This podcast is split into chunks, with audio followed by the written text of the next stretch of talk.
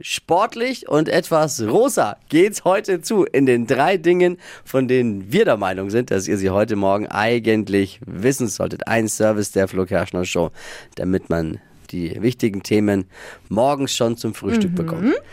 Erstens, sportlich, Deutschland ist bei der Basketball-WM in Asien nicht zu stoppen.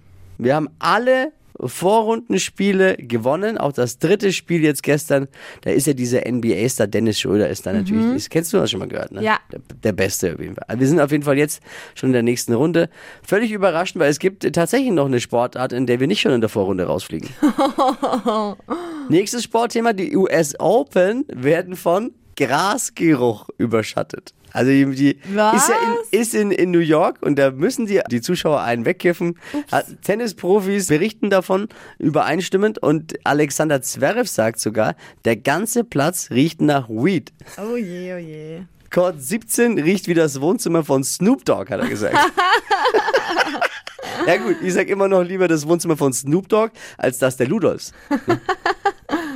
Ich dachte mal, Wimbledon, das Oh einzige Mann. Grand Slam Turnier, das auf Ra- Gras ausgetragen wird. Aber gut. Der Barbie-Film schon wieder ein Rekord gebrochen. Wenn es so weitergeht, erscheint das nächste Guinness-Buch der Rekorde komplett in rosa.